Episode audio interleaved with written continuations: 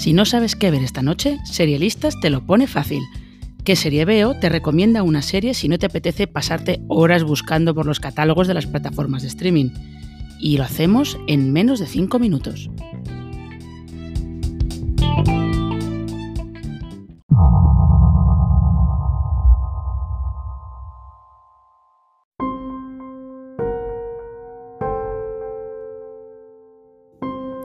Tras 11 temporadas de supervivencia a toda costa en medio de un apocalipsis zombie y de personas dispuestas a matar y esclavizar para salir adelante, The Walking Dead inicia esta noche en Fox sus últimos capítulos. Sin Rick Grimes, pero con Negan, Carol, Daryl y Maggie al frente de los supervivientes, bueno, lo de Negan y Maggie todavía está por ver, la serie lo ha dejado todo preparado para un último gran enfrentamiento contra la mancomunidad, otra de esas comunidades aparentemente idílicas que utilizan métodos tirando a dictatoriales para garantizar su supervivencia, y que se han ido convirtiendo en los grandes villanos de la serie en las últimas temporadas.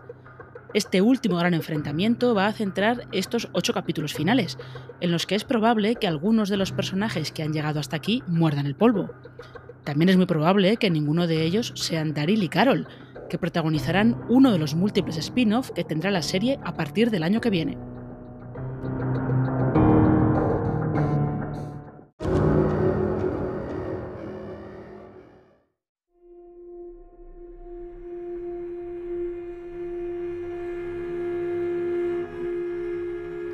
Porque The Walking Dead ha sido uno de los grandes fenómenos populares de la última década, a la altura de Juego de Tronos y Stranger Things.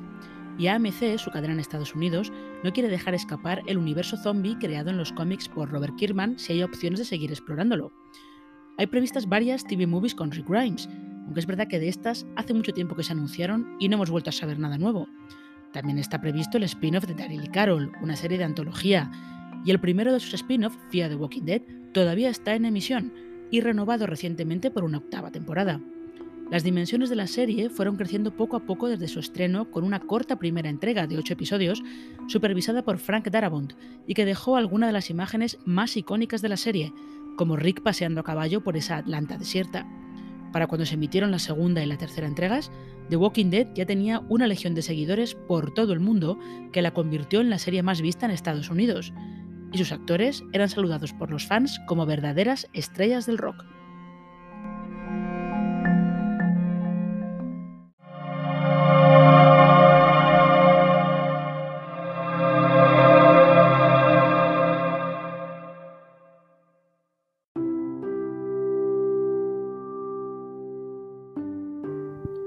La obsesión mundial con The Walking Dead puede haberse calmado un poco.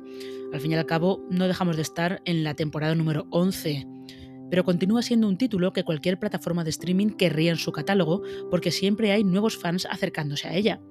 De aquel pequeño grupo inicial de supervivientes, la serie ha pasado a mostrar grandes comunidades y a enfatizar lo que siempre fue su tema principal, que es que los vivos son los verdaderos villanos y los verdaderos monstruos de la historia. Los zombies no son más que atrecho.